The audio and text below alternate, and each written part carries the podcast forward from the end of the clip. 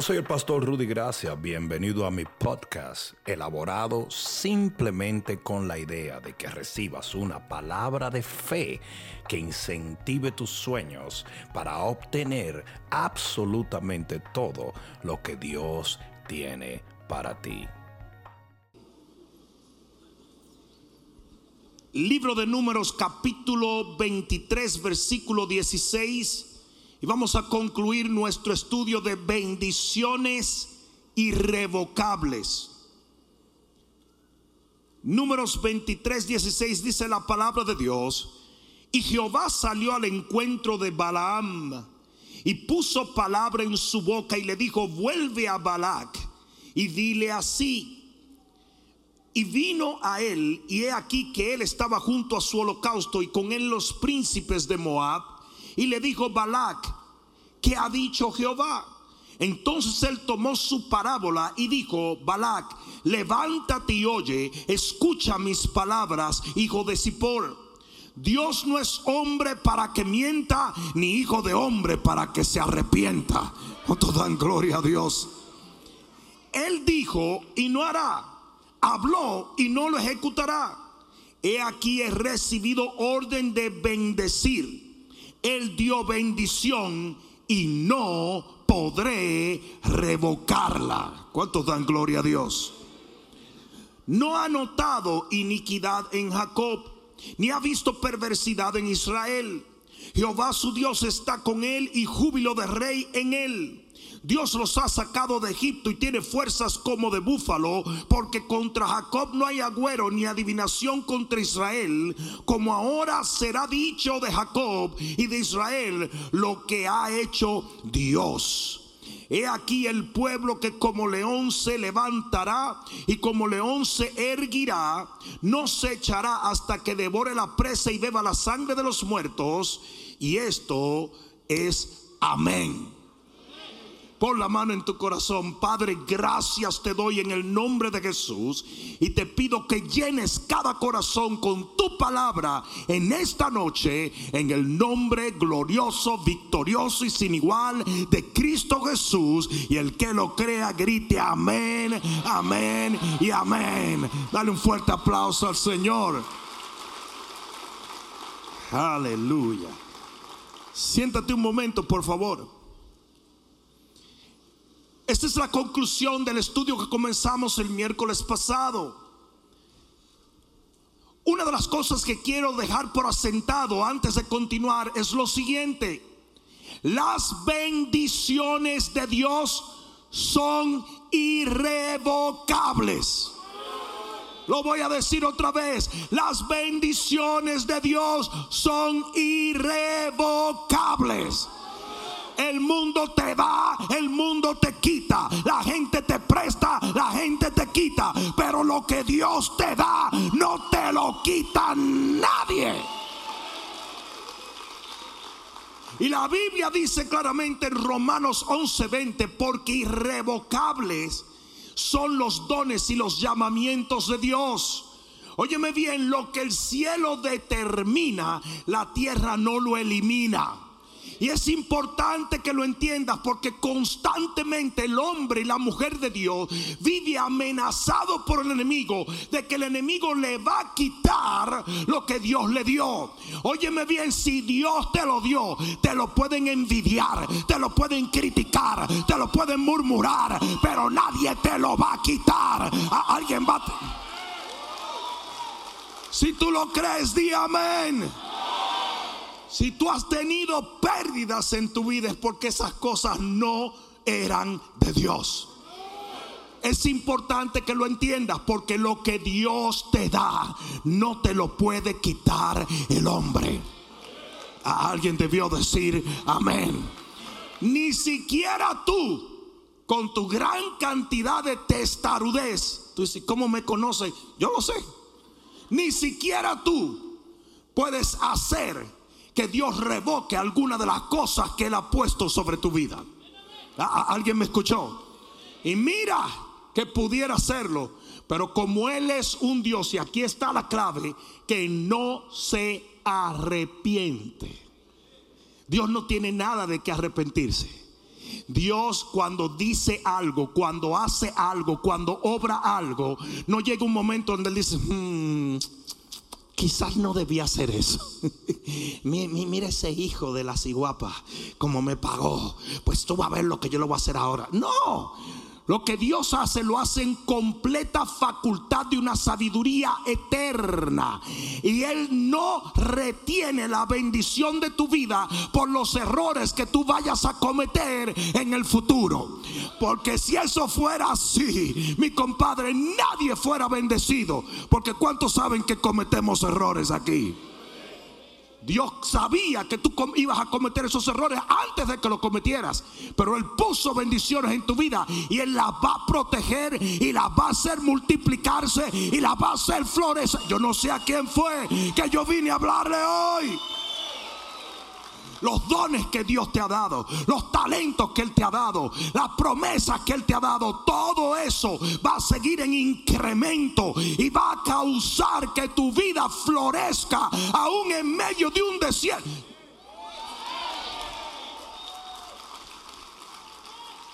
Aleluya.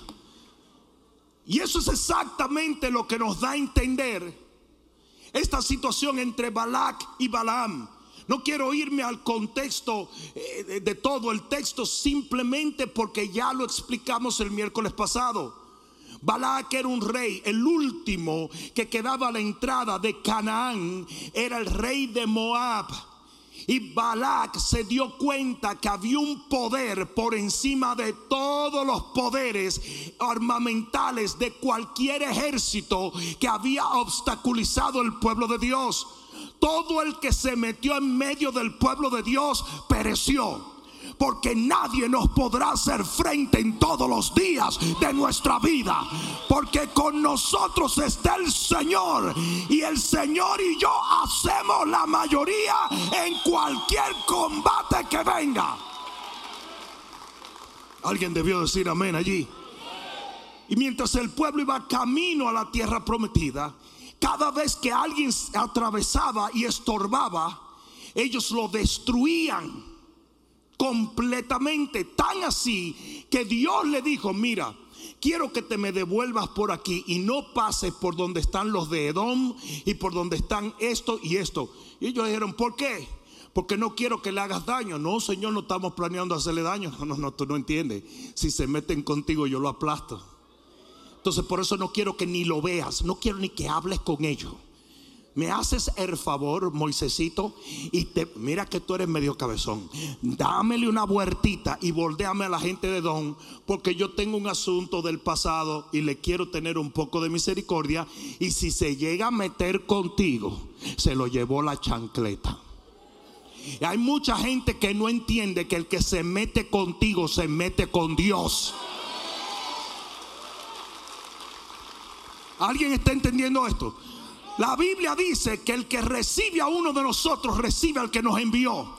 Y el que nos rechaza, lo rechaza a Él.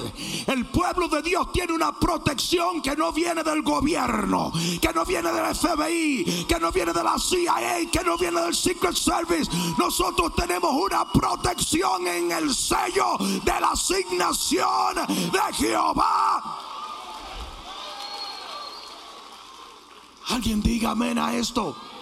Todo lugar que pise la planta de nuestro pie será para nuestro Señor. Y no nos pueden hacer frente en ningún combate. De repente el pueblo va a entrar. Y a la entrada de la tierra prometida de Canaán, el último pueblo era Moab. Y Balak dijo, yo no voy a dejar que esta gente entre, porque esta gente es demasiada letal no vaya a ser que me terminen haciendo como le han hecho a todos los que ellos repasaron por ahí. Y él comenzó a indagar cuál es el secreto del poder. Y alguien parece que le dijo a Balak, le dijo, mira, el poder de ellos no es armamentario, tampoco es de sabiduría humana, porque son un montón de locos que salieron a un desierto. Tampoco es un poder económico ni, ni, ni un poder bélico, no, no, no. El poder de ellos tiene que ver con los profetas. Es un poder espiritual. Hay unos hombres que se llaman los profetas de Jehová, que cuando hablan con Dios, Dios devuelve fuego desde el cielo, Dios sacude la tierra. Y yo quiero que alguien entienda esto, nuestro poder no es de dinero, no es de relaciones, no es gente que nos... No, no, no, es que el que habita al abrigo del Altísimo mora bajo la sombra del Omnipotente. Y por eso no hay pestilencia, ni no hay nada que nos pueda detener. ¿Por qué? Porque es el poder de nuestro rey. Y nuestro rey es soberano. Y soberano quiere decir que no hay una guerra que él no gane. ¿Alguien está entendiendo? Y de repente Balak dice, ¿cómo? Dice si es un poder espiritual. Hay unos tipos que se llaman los profetas que cuando ellos decretan, cuando ellos hablan, cuando ellos bendicen o maldicen, lo que ellos dicen sucede porque hablan los oráculos del Dios de ellos, el Dios Jehová. Y dice, ah, no te preocupes que yo me voy a contratar un profeta de eso. Y el tipo sacó la billetera y mandó a llamar a Balaam. Y le dijo, oye, te voy a dar un billetico, chico. Para que tú vengas y uses ese poder que tú tienes y maldigas a ese pueblo, porque es lo único que va a acabar con ellos. Y el problema que tuvo Balaam fue que le preguntó a Dios dos o tres veces. Una de las peores cosas que te puede pasar a ti es cuando Dios te habla y tú quieres que Él cambie su opinión.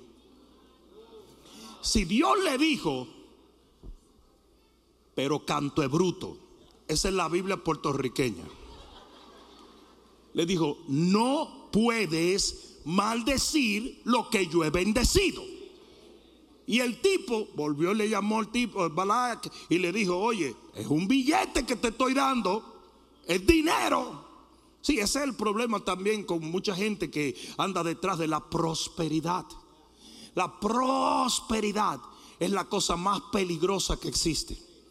Usted no tiene que perseguir la prosperidad, la prosperidad tiene que perseguirlo usted. Usted persigue a Jehová. Dice la Biblia en el capítulo 28 del libro de Deuteronomio que cuando usted hace la palabra de Dios y obedece al Señor, todas las bendiciones te van a perseguir y donde quiera que tú vayas van a caerte arriba. Busca primeramente el reino de Dios y su justicia y todo lo demás será añadido. Usted persigue a Dios. Yo dije, usted persigue a Dios. Aquí va de nuevo, usted persigue a Dios. Y toda la bendición de Dios lo persigue a usted. Alguien debió decir amén. Nunca predico prosperidad y soy el pastor más próspero que yo conozco. Ah, no, yo paso por un espejo y digo, chico, tú eres una bendición. Yo mismo, yo digo, pero negro, ¿cómo es que está tan bendecido? Pero yo he oído gente hablar y predicar prosperidad y están más disparatados que, muchachos, se están tragando un cable sin hule. ¿Por qué? Porque usted no enseña ni practica el perseguir la prosperidad. Usted persigue a Dios. Yo dije, usted persigue a Dios. Usted persigue la voluntad de Dios, la asignación de Dios. Pero ¿qué pasa cuando Balaam ve una manera rápida de echar para adelante económicamente? El tipo es tentado y comienza a decirle a Dios, pero tú sabes que esto y lo otro y en una Jehová se incomoda y le dice, ¿tú quieres ir? ¿Tú quieres ir? Eh, me acuerdo de un merengue dominicano que decía, tú la quieres mucho, cómete la ripia.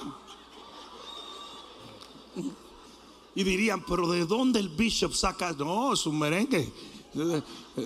Pero tú la quieres mucho. Pero así mismo que le hace Jehová a mucha gente. Ah, entonces lo tuyo es que uno te habla y tú no haces caso. Eso se llama, eh, ahí sí el Señor se pareció a la educación dominicana. Tú sabes, aquí todo el mundo está bien preocupado por los niños. El niño se cayó, el niño se subió, el niño se trujó, el niño se... No, en Santo Domingo no. En Santo Domingo te dejan así. Mira, mira, a mí me agarró un día con meterle una lima a un interruptor de electricidad. Y yo estaba esperando que mi papá, yo no sé por qué mi conciencia me decía que yo no debía hacer esa burrada, porque no se confundan, yo soy un Oreo cookie, soy negrito por afuera, pero blanquito por adentro. Entonces, ¿qué pasa? Yo no, pero yo miraba que mi papá, mi papá estaba así, el tipo estaba así. Es como que el tipo dijo, bueno, pues ya yo te traje al mundo, si tú te quieres ir, vete solo. ¿Tú entiendes? Y el tipo me miraba y dice, ¡Nya! Con decirle que yo era blanco de ojos azules, mira cómo quedé. Carbonizado. Miren, señores, yo creo que hasta los 13 años yo tenía temblores. Y eso me pasó como a los 6. Ay, Dios mío, para yo despegarme de ahí, porque no te creas que mi papá me iba a despegar. Él estaba esperando que naturalmente el zócalo me rechazara. Para no ir a darle un, no ir a darse un fuetazo. ¿Tú entiendes? Ya cuando me despegó, yo todavía oigo un zumbido. Ah, ah, mira, ah, en, por ocho años conectaba en una licuadora y a mí me daba demasiado estrés. Pero ahí, así fue. ¿Sabes? Los dominicanos dicen, ah, tú, tú, estás inventando. Tú dale entonces, dale, dale a ver. Entonces mira lo que pasa, el Señor le hizo eso a Balaam. Y créeme que Dios lo hace con mucha gente. Y después tú dices, pero yo no entiendo. El Señor me dijo que sí. Sí, pero por gallo loco fue que te dijo que sí. Entonces, tú puedes recibir de Dios una bendición o puedes recibir de Dios una lección. Y para usted recibir una bendición, usted tiene que tener la humildad de recibirla de la manera que Dios quiere. ¿Alguien entendió eso? Y hay veces que como usted no tiene esa humildad, Dios tiene que permitir que ciertas cosas sucedan para poder salvar tu alma. Porque después de todo lo que acontece con Balaam, salvó a muchos, incluyéndolo a él. Pero aquí es donde vienen los heavy duty, funky, Robbie Wow. Balaam se para delante del pueblo. Balaam que está al lado de él y de repente cuando abre su boca para maldecir el pueblo de Dios, lo que sale de su boca es bendición del cielo. ¿Alguien está entendiendo eso? Y Balak le decía, mira, mira, mira, espérate, espérate, espérate si tú no me vas a maldecir al pueblo, tampoco lo bendigas. Y él dice que yo no tengo el poder de decir lo que a mí me da la gana. Yo tengo que decir lo que Dios me dijo que dijera. Y aquí vuelve el hombre, abre la boca y lo que sale es bendición. Y eso te confirma y te comprueba que por más que quieran maldecirte, usted siempre va a caminar en la bendición de Jehová. Dile, dile al que está a tu lado, eso es para ti. O sea, la cantidad de gente que te desea lo peor, la cantidad de gente que te envidia, la cantidad de gente que te condena, la cantidad de gente que te odia, simplemente porque tú eres luz y ellos son tiniebla. Pero por más que te persigan, te critiquen, te murmuren, la bendición de Jehová permanece sobre sus hijos. Aleluya.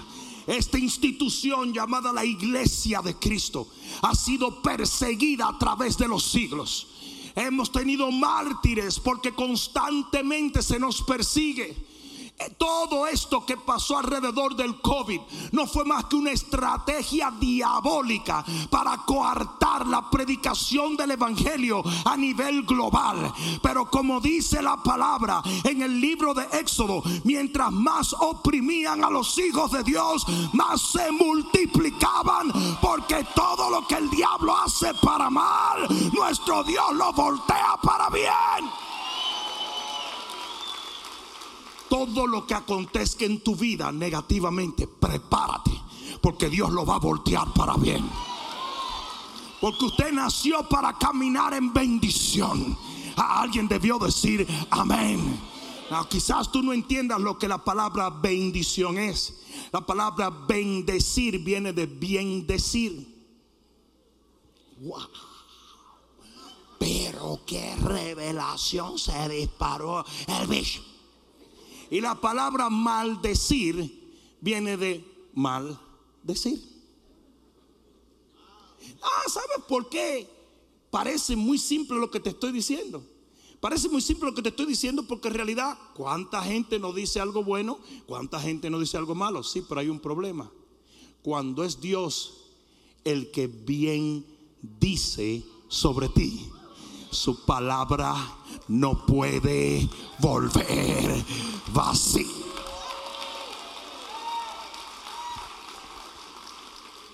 Es por eso que nadie podía revocar la bendición. Nadie. Nadie que te envidie, te persiga, te critique, te murmure puede revocar la bendición que Dios te ha dado. Porque lo que Dios dice se sostiene a través de los siglos. ¿Alguien entendió?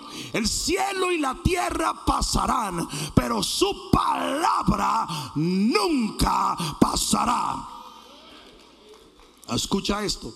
Cuando Balaam abre la boca, Balaam revela varias bendiciones que están sobre el pueblo de Dios. Y aquí va.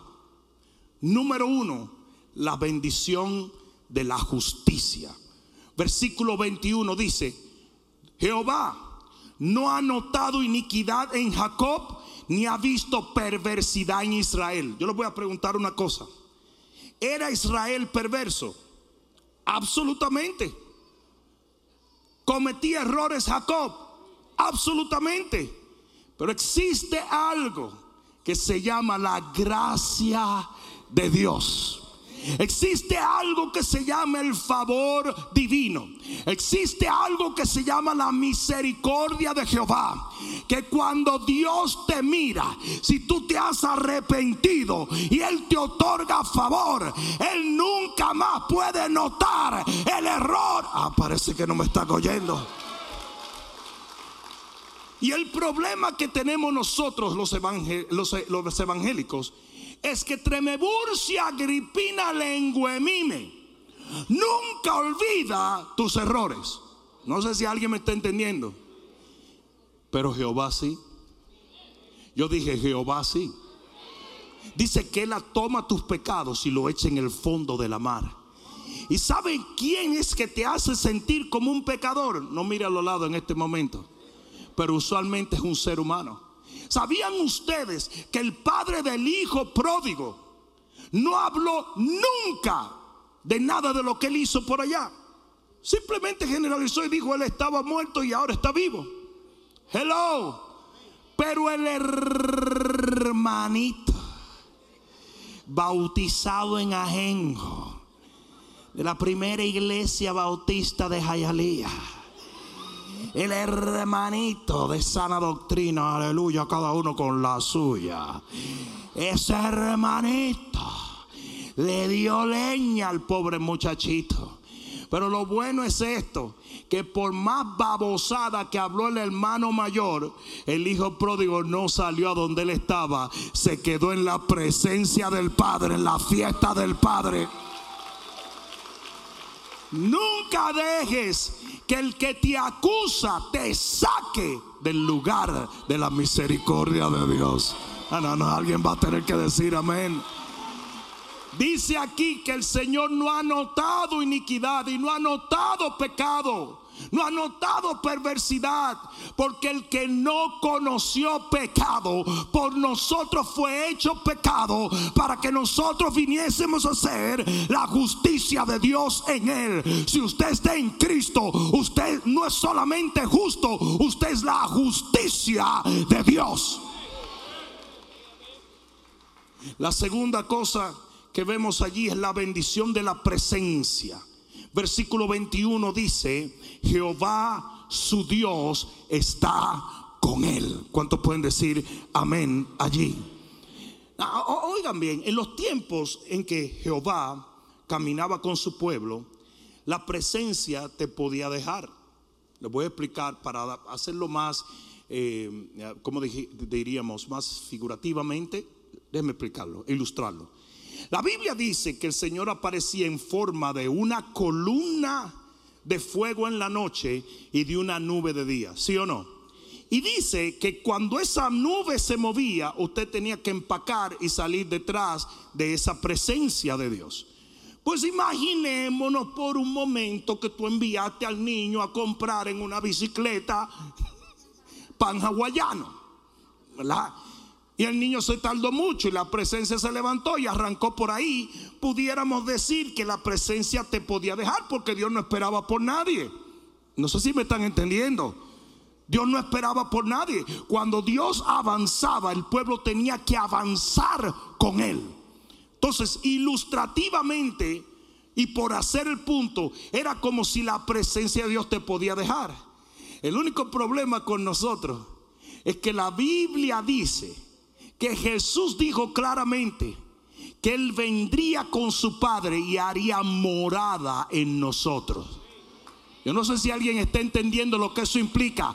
Significa que usted va a China y el Señor va con usted. Usted va a la República, el Señor va con usted. Usted entra, usted sale y el Señor va con usted. Porque Él dijo, yo no te dejaré ni te desampararé hasta el final de los tiempos. ¿Y cuántos eran católicos aquí? A ver, ¿cuántos eran católicos? Ajá, menos mal que hay honestidad. Pero usted tenía un santo de su devoción y cuando usted quería adorar ese muñeco, ese tareco en la sala, usted cargaba esa cuestión y se lo llevaba para la sala, ¿verdad? Así era que hacía mi abuela. Mi abuela andaba con una cuestión, un San José, que eso parecía un jugador de basquetbol. Y mi abuela lo llevaba a la sala. Después mi abuela en la noche lo llevaba a la habitación y cargaba su cuestión y lo llevaba a la habitación. Y de vez en cuando, a medianoche, cuando no podía dormir, ella tenía un cuartito que era donde ella cosía y se llevaba su, su San José. Se lo llevaba ¡pra! y allí lo ponía. O sea que ella cargaba esa cuestión, ella cargaba a su Dios a donde quiera. Pero cuando usted le sirve al Dios vivo, usted no carga a Dios, Dios lo carga a usted. ¿Alguien está entendiendo? Y si yo voy, el Señor me lleva. Y si yo vengo, el Señor me trae. Y donde yo voy, ahí está la presencia del Rey de Gloria. Alguien va a tener que dar gloria a Dios. Su presencia está constantemente sobre nosotros y en nosotros. ¿Alguien está entendiendo eso? La nube y el fuego, ambos están en nosotros. El Espíritu Santo tiene su habitación en mí. Ustedes saben por qué yo sé que el Señor está aquí, porque yo, yo vine con Él. Yo vine con Él. Y me voy con Él cuando termine esta reunión. Y mañana lo traemos al summit. La misma gloria va a estar en el summit en el nombre de Jesús. ¿Alguien está entendiendo eso? Es importante que lo entiendas. Porque dice aquí que la presencia de Dios estaría con ellos. Esta profecía tiene que ver más con nosotros en este día que con ellos en el día pasado. Recuerden que los profetas hablan en futuro. ¿Están entendiendo? Y él está viendo cómo la relación de Dios en el futuro, la relación que nosotros tenemos, una relación de gracia y de una presencia constante, se realizó. Hasta ahora están entendiendo. La tercera bendición es la bendición del gozo. Fíjate lo que dice el versículo 21. Júbilo de rey hay en él. Es importante que yo le diga a ustedes cuál es la diferencia entre la alegría y el gozo. Se parecen pero no son iguales. Alegría es cuando las cosas van bien, cuando usted tiene todo lo necesario, cuando usted tiene salud, cuando usted tiene bienes, cuando usted tiene su familia, cuando todo está maravilloso, cualquiera se alegra, aún de las cosas que Dios te ha dado, cuando usted tiene las arcas llenas, cuando todo te va bien, ahí viene la alegría, pero el gozo no es una expresión de la carne ni de las emociones, sino es espiritual. Es por eso que usted puede tener gozo en el horno de fuego. Usted puede tener gozo en medio del desierto. Usted puede tener... ¿Alguien me está entendiendo aquí? Por eso es que dice la Biblia, la Biblia no dice estad gozosos todo el tiempo. Dice, eh, perdón, estad alegres todo el tiempo. Dice, estad gozoso todo el tiempo. Porque nosotros no somos felices porque vivimos en bendición. Nosotros somos gozosos porque vivimos en el Señor. No sé si alguien está entendiendo. Eso es una gran diferencia. Ustedes pueden creer que ustedes le pueden preguntar a un cristiano, oye, ¿cómo te sientes? Y el tipo tiene, acaba de pasar del COVID, lo botaron del trabajo, lo persiguió, se le mudó la suegra, eh, tiene todo, todo, todo. Y el tipo dice, santo, estamos en victoria, gloria a Dios. ¿Cuántos ustedes han visto ese tipo de cristiano? ¿Y sabe de dónde viene eso? De aquí. Si él te explicara a ti las cosas que están aconteciendo, usted termina llorando. Pero ¿sabes por qué él tiene gozo? Porque es algo sobrenatural. Es un fruto del Espíritu de Dios. Es algo que va adentro y no lo abandona. Alguien, alguien va a tener que entender esto y decir amén. Si la Biblia dice, mira, la Biblia dice en Hechos capítulo 5, versículo 41, que azotaron a los apóstoles. Le dieron una pela y cuando ellos salen, y, mucha gente no sabe lo que es el tipo de azote, no es como una, unos correazos que le daban los papás, no, no, no. Los azotes romanos eran una cosa terrible, a tal extremo que había gente que moría solamente en el proceso de ser castigado. Era algo terrible. Y dice que cuando salen azotados, dice que estaban gozosos por el privilegio de haber sufrido por la causa del Evangelio. Ustedes no me están oyendo, parece. Ustedes no me están oyendo. Y es por eso que la gente detesta lo que nosotros tenemos. Porque ellos se ahogan en un vaso de agua y nosotros somos capaces de pasar el Niágara en bicicleta y vamos con una sonrisa en nuestra boca sabiendo que nuestro Dios nos lleva de gloria en gloria, de poder en poder, de unción en... Alguien va a tener que decir amén. Aleluya. Yo dije, aleluya. Gozosos. Aquí dice que tiene júbilo de rey. ¿Por qué habla de esta manera? ¿Por qué habla del júbilo de rey? Júbilo y gozo es un, son sinónimos. ¿Por qué? Porque los reyes celebraban muy a menudo sus victorias, especialmente los reyes de Jehová. Y por eso era como si constantemente hubiese una celebración entre los reyes. Por eso dice que tenemos júbilo de rey. No sé si alguien me está entendiendo. Usted tiene que vivir en una fiesta constante porque Dios te está dando victorias a la derecha, a la izquierda, detrás, delante. Hay mucha gente que ni siquiera se da cuenta de todas las victorias que el Señor le da. Porque tú estás tan empecinado en una sola cosa que no te das cuenta de todo lo que Dios está haciendo. No sé si alguien me está entendiendo. Como a ti se te ha metido aquí, que yo quiero que Dios haga esto, que yo quiero que te haga esto. Tú no te estás dando cuenta que el Señor está haciendo milagros aquí, proveyéndote aquí, empujándote por aquí, abriendo puertas por aquí. Mire, mire la gente a final de año. La gente a final de año se amarga. ¿Mm? Están todos amargados. ¿Y por qué tú estás porque yo pensé que a esta altura de juego iba a estar casado con dos muchachos, un perro, un carro. ¿Qué es eso, mano? Usted, usted, usted no está bien. Usted tiene que darle gracias a Dios y reconocer todo lo que Él hace diariamente por usted.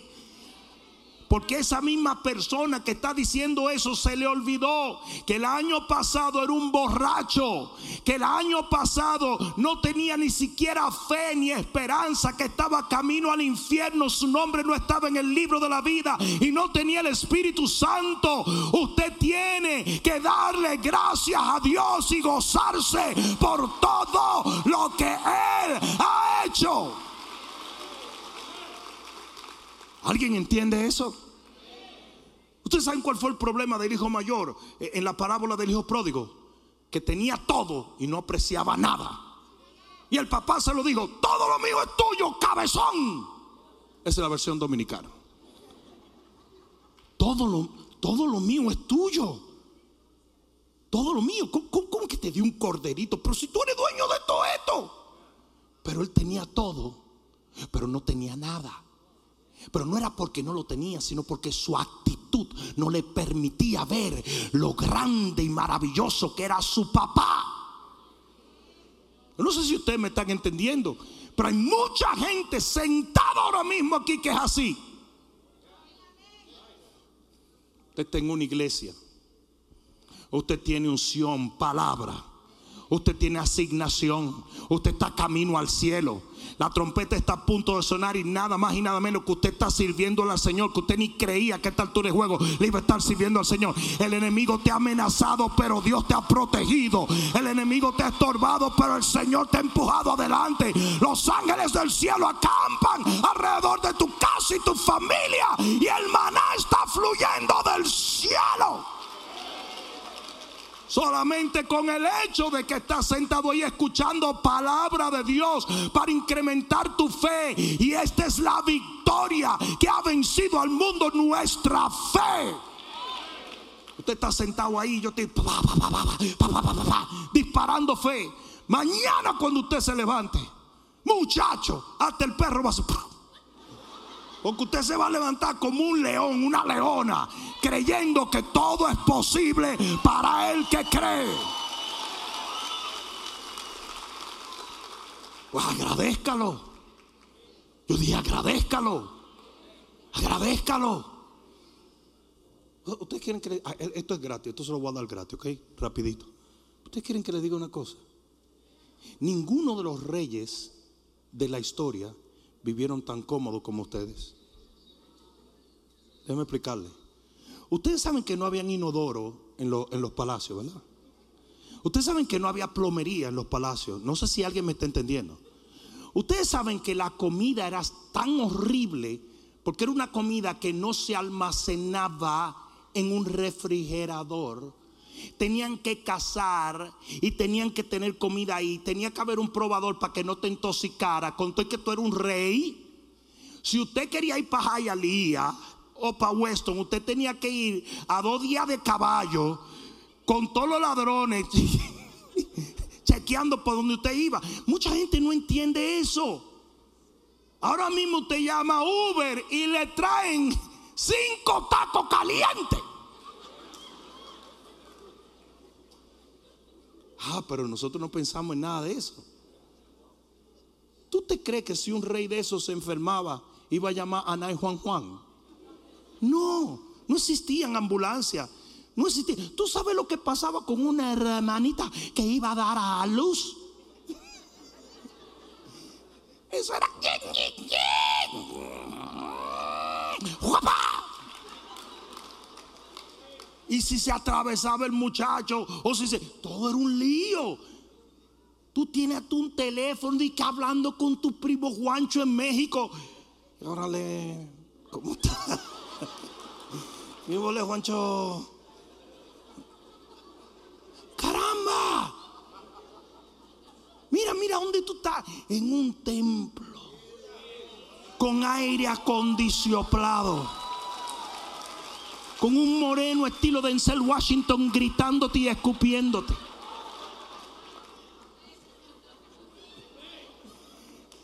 alabanza, con sonido y todo. Esto es impresionante. Ahora te vas para la casa, nadie te mete preso, como a los apóstoles que lo andaban persiguiendo y lo metían preso. Eh, eh, Es impresionante que muchos de nosotros que creemos que somos pobres vivimos mejores que los ricos de antaño. Yo me acuerdo cada vez que mi abuelita siempre decía, uy, uy, uy, qué avanzada está la ciencia, qué avanzada está la ciencia. Así decía mi abuelita. Un día yo saqué un teléfono y mi abuelita me vio y se quedó fría. Y dijo, ¿qué es eso? Digo, yo un teléfono, estoy hablando con tía Zoila. ¿Con quién? Mi abuelita. La primera vez que yo le puse un VCR a mi abuelita y le metí un video ahí, se fue para su cuarto. Ella pensaba que eso era brujería. Chacho. Magic Bullet le llevé yo a mi abuela y casi se llevó un dedo. Son cosas impresionantes. Cosas impresionantes. Usted abre esa nevera y automáticamente usted puede comerse lo que usted quiera de ahí. Porque está fresquecito ahí, frisadito, haciendo ejercicio, porque tiene frío y todo. Pero hasta la puede abrir de noche. Eso fue algo que me reveló Dios. Si uno, si uno no está supuesto a comer de noche, ¿por qué le pusieron luz al refrigerador? ¿Por qué? ¿Por qué?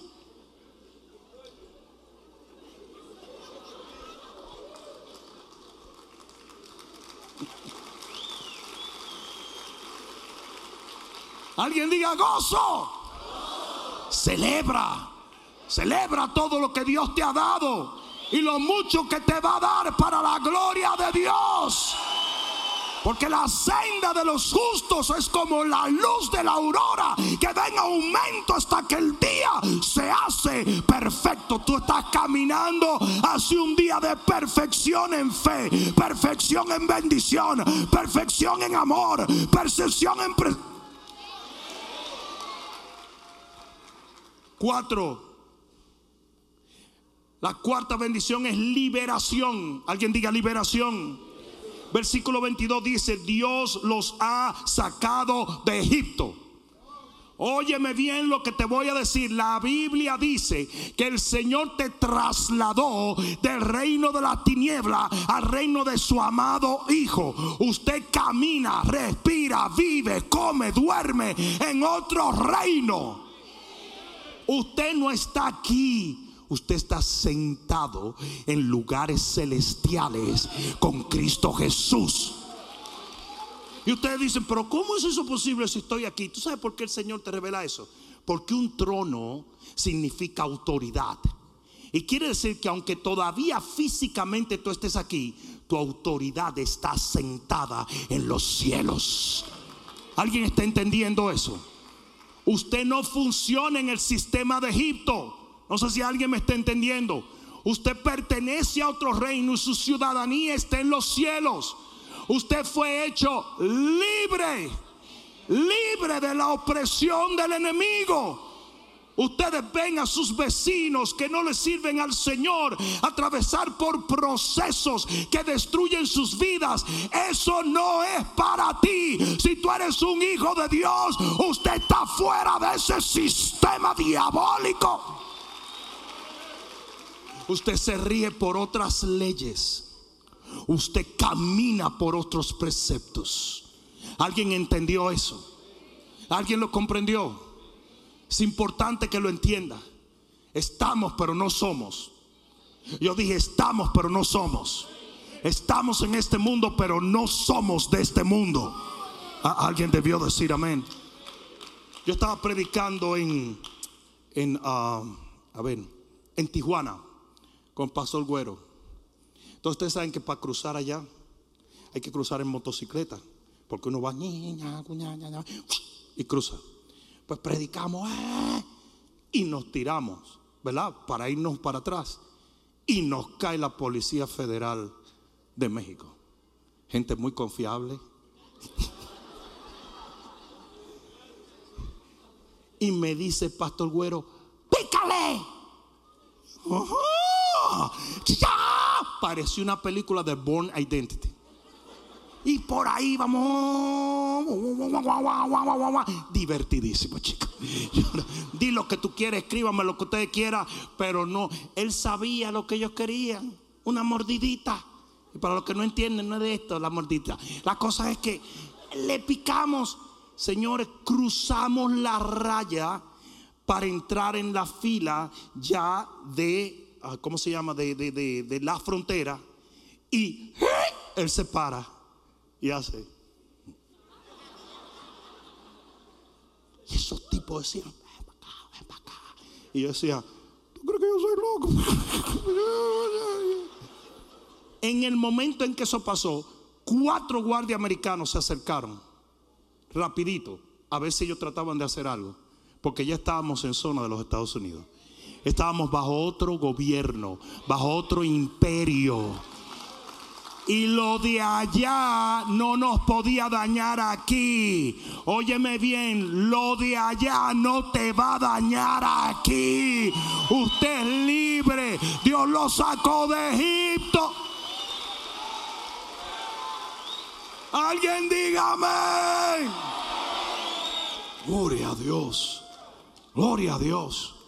Es el enemigo el que hace que el pueblo siempre esté pensando las ollas de carne de Egipto. No, me no hagas caso, chico. En la tierra prometida hay mucho más.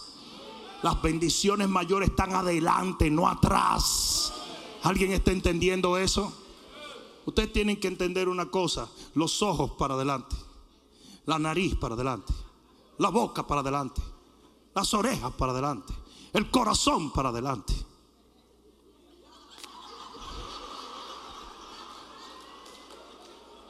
¿Qué es lo único que está para atrás? Pues déjele eso ya. Mira, mira qué revelación más heavy. Está todo el mundo diciendo, él no está diciendo eso. Yes, I am. ¿Ustedes creen que es una coincidencia? Todo lo bueno es para adelante, nada más queda la cloaca queda para atrás. En el pasado no hay nada. El diablo siempre quiere llevarte al pasado, pero ahí no hay nada. Usted murió al pasado, el pasado murió hacia usted. Usted tiene que avanzar. Quinto, fortaleza. Digan fortaleza. Dice aquí, porque contra Jacob, perdón, versículo 22 en la parte segunda, tiene fuerzas como de búfalo. Ah, yo no sé si ustedes saben lo que quiere decir eso. Si lo saben o no.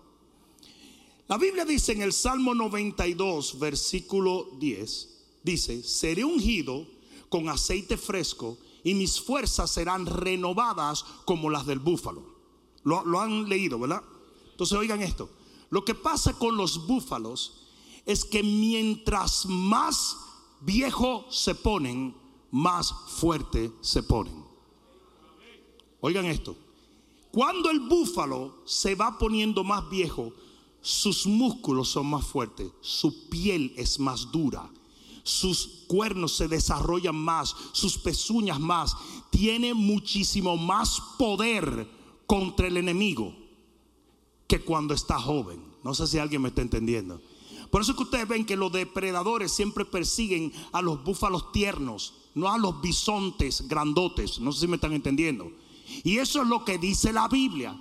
La Biblia dice que aunque el hombre exterior se va desgastando diariamente con tu cirugía, de lo que se hace en cirugía, aunque el hombre exterior se va desgastando diariamente, el interior se va renovando cada día. ¿Alguien está entendiendo? Entonces cuando dice que tiene fuerzas como de búfalo, ¿a qué se refiere el Señor? Que cada año que pase en tu vida, tu carácter, tu fe, tu esperanza, tu pasión por Dios irá incremento. Y aunque llegues a perder fuerza física, tu fuerza espiritual interna va a ser mucho más gloriosa. ¿Alguien está entendiendo eso? Porque tu hombre interior se va renovando cada día. Y una bendición es que nosotros vamos en constante fortaleza delante de Dios. ¿Me están escuchando? Pruébalo. Compara un cristiano que tiene un año sirviéndole al Señor y compara un cristiano que tiene 20 años sirviéndole al Señor. ¿Quién es más sabio? ¿Quién es más fuerte? ¿Quién tiene más fe? ¿Quién tiene más esperanza? ¿Quién vive una vida mejor? Claro. Bueno, eso a los que caminan verdaderamente con eso. Yo sé que todos tenemos historia de terror, pero ya. Ok, vamos a dejarlo ahí. Seis, protección. Protección. Versículo 23. Porque contra Jacob no hay agüero, ni adivinación contra Israel. ¿De qué está hablando? Brujería, compadre. Maleficios, maldiciones yo no sé si alguien entiende. ¿Saben la cantidad de cristianos que están diciendo, hay una bruja que me ha caído atrás? Pero ni loca que ella te. ¿Tú has visto alguna vez tiniebla persiguiendo luz? Son una locura. La cantidad de gente que me dice, estoy bajo un ataque espiritual. Pero el que tiene que estar atacando al diablo es usted. ¿Y qué? Hay cristianos que se levantan toda la mañana. Ay Dios, ¿dónde estará el diablo? Me va a venir a chavar la vida el diablo. No, no usted tiene que levantar diciendo, diablo, aquí voy. Te voy a dar una pela hoy. Demonio inmundo, asqueroso, rata de dos patas. ¡Hey! Hasta el grito que usted pega lo asusta. Una vez acabado de yo convertir, de repente cierro mis ojos y veo que hay una gran parte de la gente en la iglesia que tiene un, un fuego en la cabeza. Yo estoy diciendo, yo nunca había tenido una visión. Cierro los ojos así y vuelvo y veo lo mismo. Tan real era lo que me estaba pasando a mí que yo cerré los ojos y lo abría y veía quiénes tenían el fuego y quiénes no. Entonces fui a indagar. Yo era un nuevo creyente. Y yo fui a indagar, le dije, ¿tú sabes que yo vi un fuego sobre ti? Me dice, no me diga, será el fuego del Espíritu Santo porque yo lo tengo. Oh, y iba donde lo que no le vi fuego. Dice, ¿sabes que yo tuve una visión de que vi un fuego y no vi fuego sobre ti? Dice, ay, yo ando buscando el Espíritu Santo, pero no lo tengo todavía. Oh, wow. Y me di cuenta que los que tenían el Espíritu Santo tenían un fuego visible en la cabeza. Y eso es bíblico. Porque dice que se le aparecieron lenguas repartidas como de fuego, asentándose sobre la cabeza de cada uno. Luego oí a un profeta puertorriqueño llamado Jorge Raskin, que tuvo la misma visión. Y dijo, todo creyente, el Señor me mostró, que está lleno del Espíritu Santo, tiene un pilar de fuego en la cabeza para que cuando los demonios lo vean, se quiten de medio por donde quiera que ellos van. Yo no sé si alguien me está entendiendo hoy.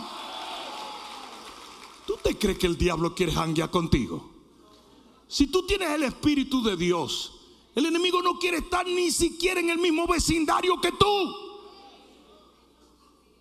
Una onza de luz derrota una tonelada de tinieblas. La luz siempre puede más que las tinieblas.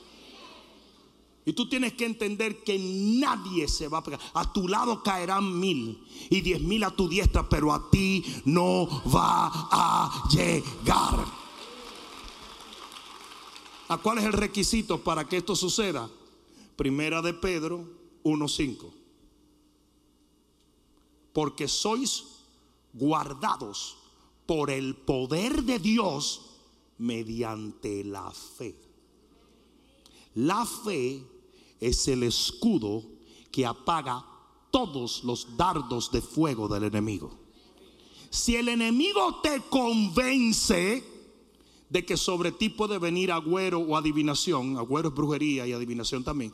Si el enemigo te convence de eso, tú estás perdiendo tu poder. Porque mientras usted camine en fe, no hay demonio que se le pegue se lo vas a dar, dáselo fuerte. ¿Sabes lo que dice la Biblia? El que aportillare vallado le morderá la serpiente. Si tú aportillas tu vallado, el vallado que tú tienes, tu protección, te muerde la serpiente. Ustedes recuerdan cuando Job permitió que la cerca que Dios tenía alrededor de él, hasta Satanás lo dijo, yo no he podido tocarlo porque él tiene un vallado alrededor de él.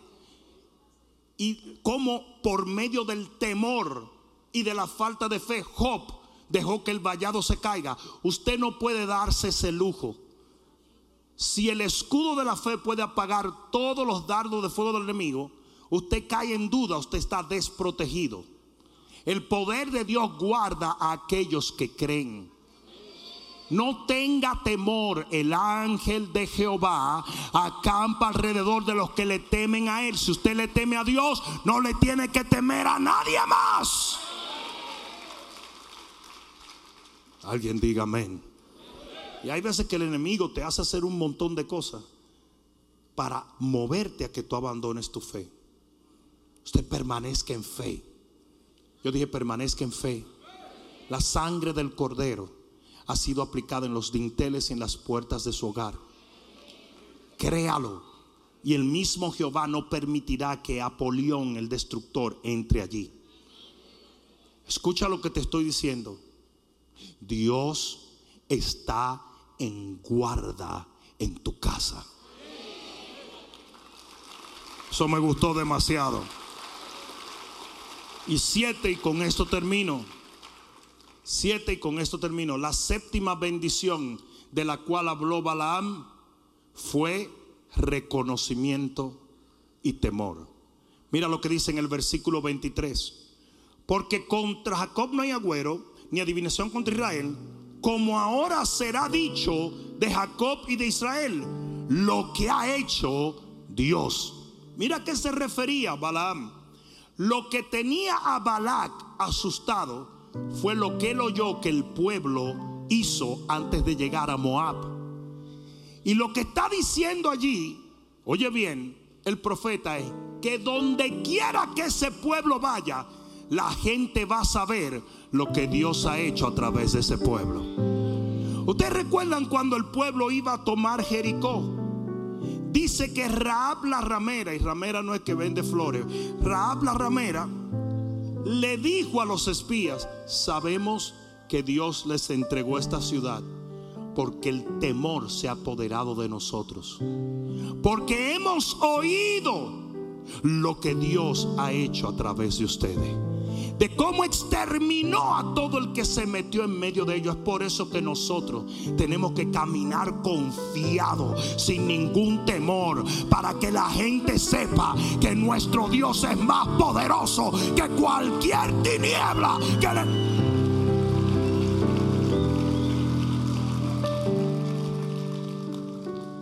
La gente tiene que hablar de los hechos de nuestro Dios a través de nuestra vida. Ustedes saben qué es lo que quiere esta nueva ideología diabólica que se ha metido en Washington. Silenciarnos. Ellos están silenciando las voces conservativas, pero es en mira de silenciar a los profetas y a los predicadores. ¿Están oyendo?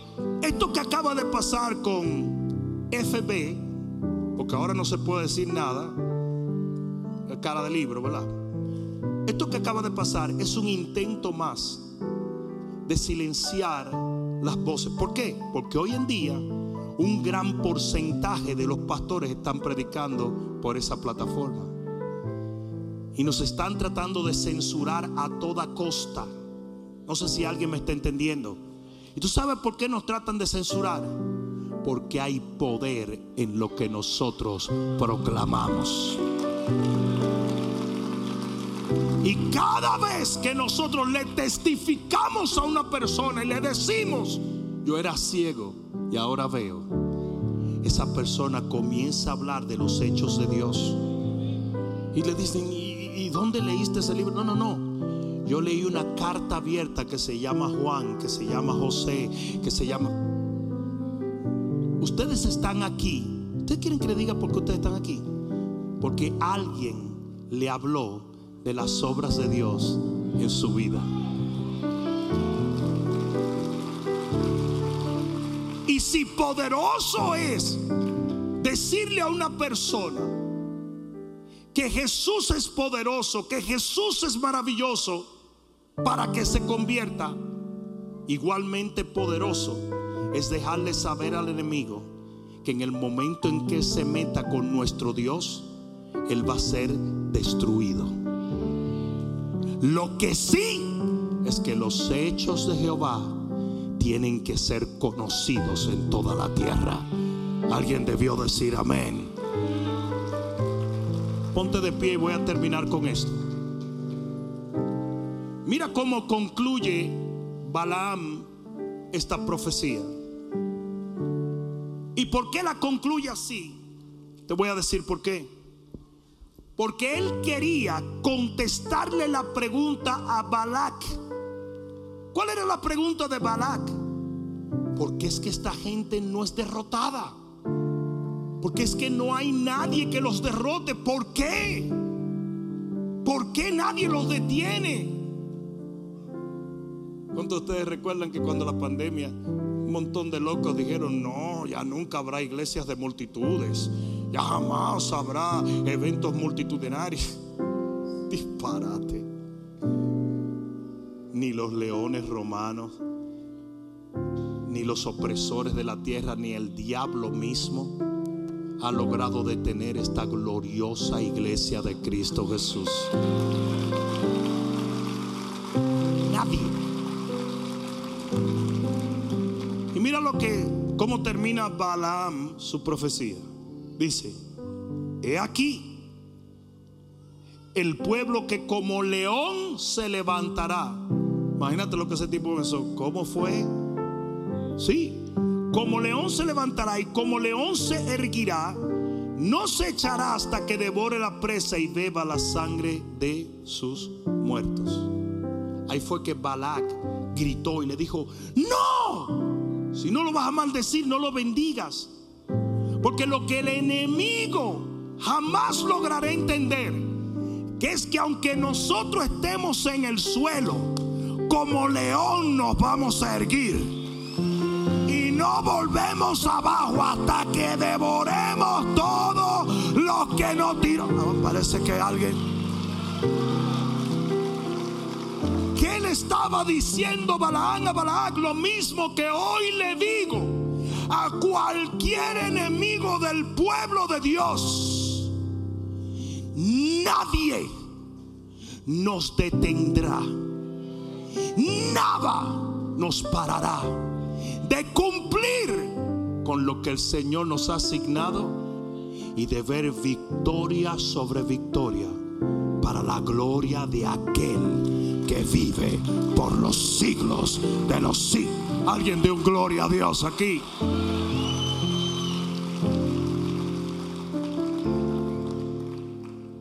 Bishop, entonces quiere decir que yo tengo esas bendiciones que profetizó Balaam. Absolutamente. Pero todo lo que Dios da por gracia se recibe por fe. Usted tiene que entender que la salvación ya fue otorgada por la gracia de Dios. Pero a menos que alguien tenga la fe para echarle mano, se va a ir al infierno. No sé si alguien me está entendiendo. Un hombre que le dijo a Pablo, Pablo, por poco me persuades a ser cristiano. Digo, por poquito. Ese hombre tiene años en el infierno porque por poco no funciona. Todo lo que Dios da por gracia, usted lo recibe por fe. Se apropia y lo aplica en su vida. ¿Alguien entendió eso? Estas siete bendiciones están sobre tu familia, están sobre tu negocio, están sobre tu ministerio, están sobre todo aquello que tú pones tu mano. Porque son las bendiciones del pueblo de Dios. Y si un hombre llamado Balaam logró verlas cientos de años atrás, como tú, que eres el recipiente en Cristo Jesús, no la verás hoy. ¿Alguien entendió eso? Ven un momento y vamos a cerrar en esta noche orando. Cierra tus ojos y levanta tus manos al cielo. Gracias Jesús. Gracias Señor. Gracias. Aleluya. Gracias Jesús. Cierra tus ojos y levanta tus manos un momento.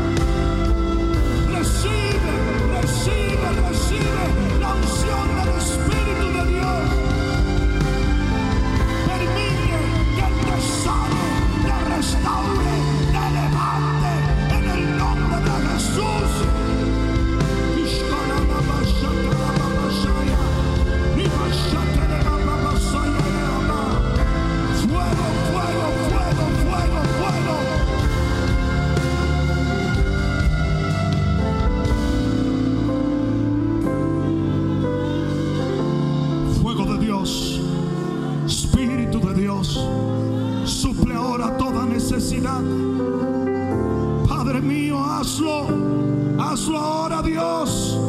Restaura los matrimonios, liberta las emociones, rompe las ataduras.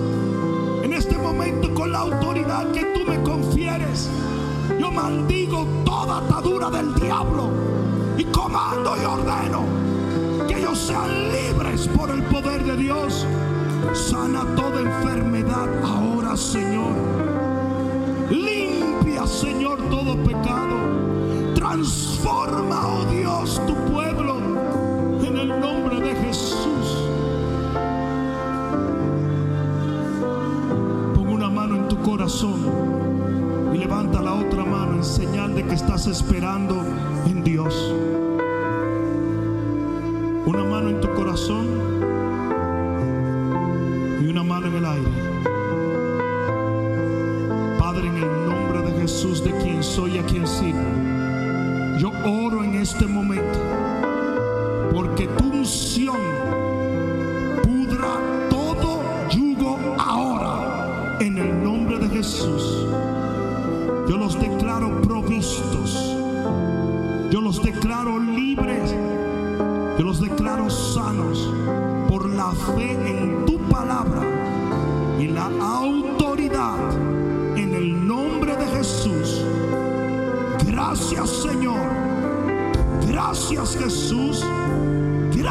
mi Rey.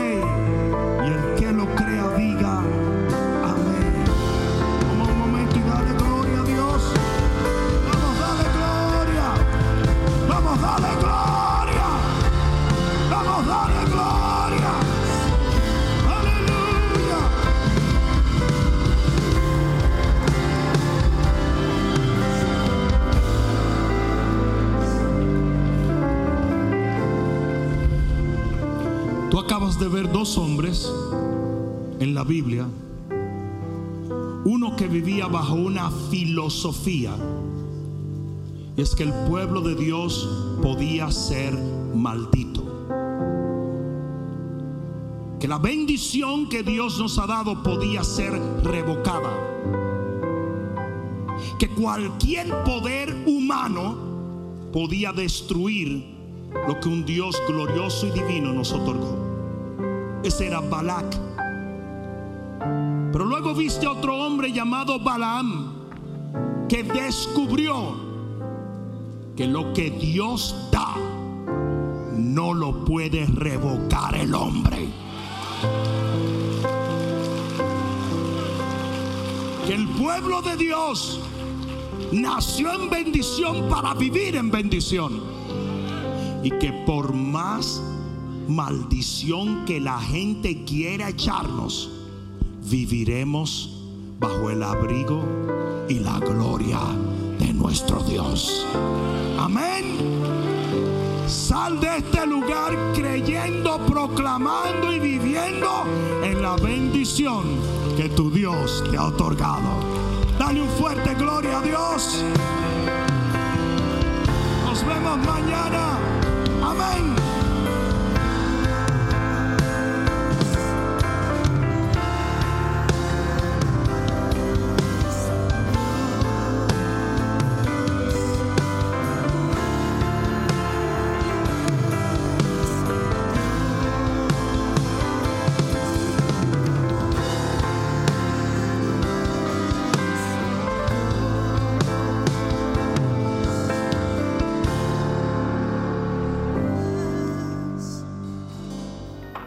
Espero que esta palabra cale profundamente en tu alma y que se convierta en pasos de fe que te permitan llegar al destino que nuestro Señor ha trazado delante de ti y de los tuyos. Dios te bendiga.